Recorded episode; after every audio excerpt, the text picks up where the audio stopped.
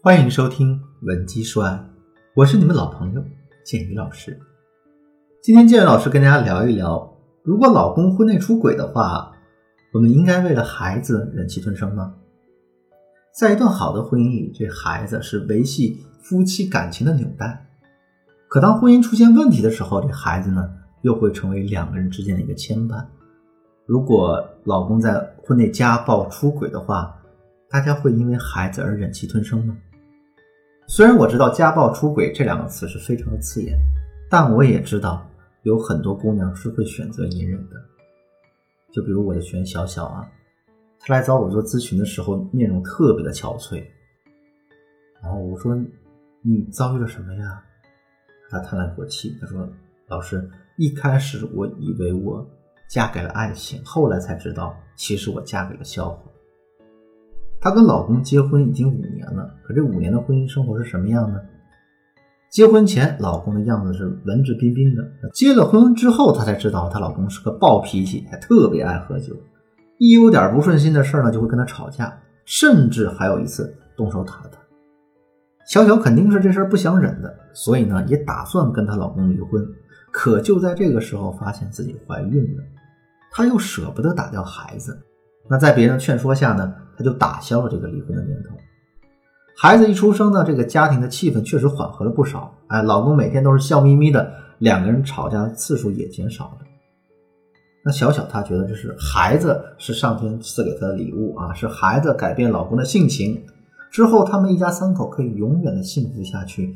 可没想到的是，这孩子出生才两个月，老公的新鲜劲儿过去了，这婚姻又重新紧张了起来。在接下来的两年时间里，两个人的争吵从来没有停止过，而且老公对她动手的次数也越来越多。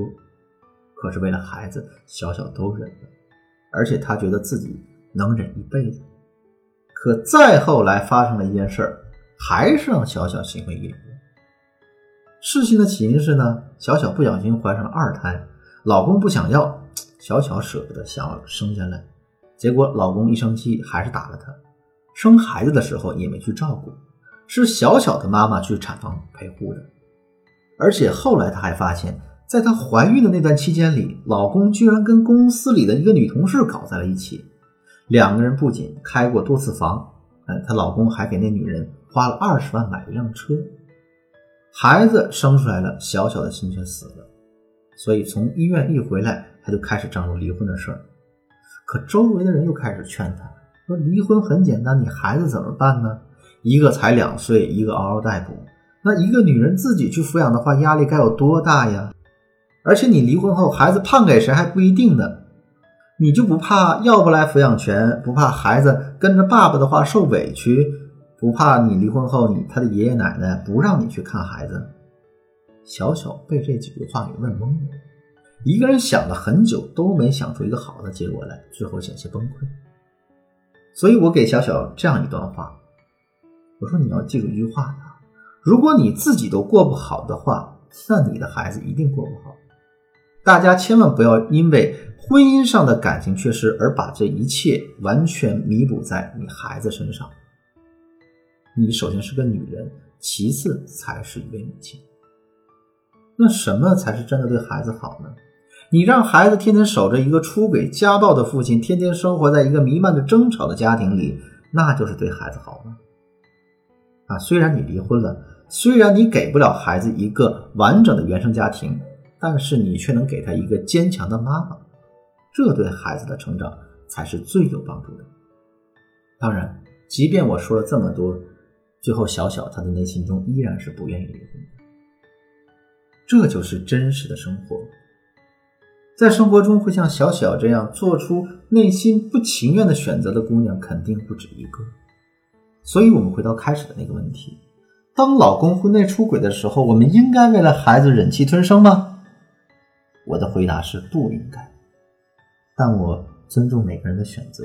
作为咨询师，我所能做的只是用我们的力量，让他在自己的选择下过得更好。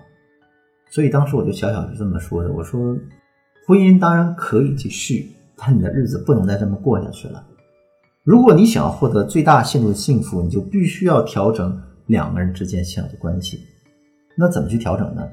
啊，下面呢我就把给小小制定的方案里呢，其中的两个办法分享给大家。第一个是要去掌握婚姻的财政大权。为什么要掌握这个财政大权呢？主要原因是两个：第一是断绝男人出去瞎搞的资本；第二呢，就是让男人因为有钱的问题对我们产生忌惮。说到这儿，肯定很多姑娘会问：说财政大权老师那么好得到吗？男人不给怎么办啊？其实也不难，我们需要先给男人制造一个更大的损失，然后再提出掌握财政大权的条件，这样男人呢就会两害取其轻，乖乖就范。那怎么去制造这个更大的损失呢？我们要知道的是啊，虽然男人可能对我们很不好，而且还在外面出轨找小三，但其实他对这段婚姻也是有依赖的，离婚的代价和成本他也未必真的承担得起，否则他早就跟你离婚了。所以啊，虽然我们不是真心想离婚，但是也一定要搜集男人出轨的真实证据，然后好好的去闹一闹离婚。如果男人还是不低头，那么我们就把两家的家长长辈召集在一起评评理。总之呢，你声势可以造得越大越好，目的只有一个，让男人知道害怕。做好了这些之后呢，就可以跟男人谈条件了。啊，第一，你要彻底跟小三儿断联系。第二，你要交出家里的财政大权，这个时候男人多半会答应。第二呢，是让自己变得更独立。大家可能不知道啊，家庭主妇是这世界上最危险的职业之一。在我接手的很多有关老公出轨的案例当中，啊，女主人公大部分都是家庭主妇。这其实说明了一个道理啊，就是一个女人对男人有多依赖，男人的内心呢？就会有多放纵，为什么呢？因为他觉得自己吃定这个女人了，没有了敬畏之心，然后他内心的欲望就会无限的被放大。所以，一个女人想要收获一段充满安全感的婚姻，那他就一定要学会独立。我们来想一下啊，如果我们一个月只挣四千块钱，男人一个月挣一万、两万，男人会是什么心态呢？他会觉得是他撑起了这个家。自己是这个家的功臣，那么即便作威作福也是应该的。但是反过来，你挣一万两万，男人只挣三千四千，他的底气就不会这么足了。而且啊，当你足够优秀之后，男人还会害怕失去你。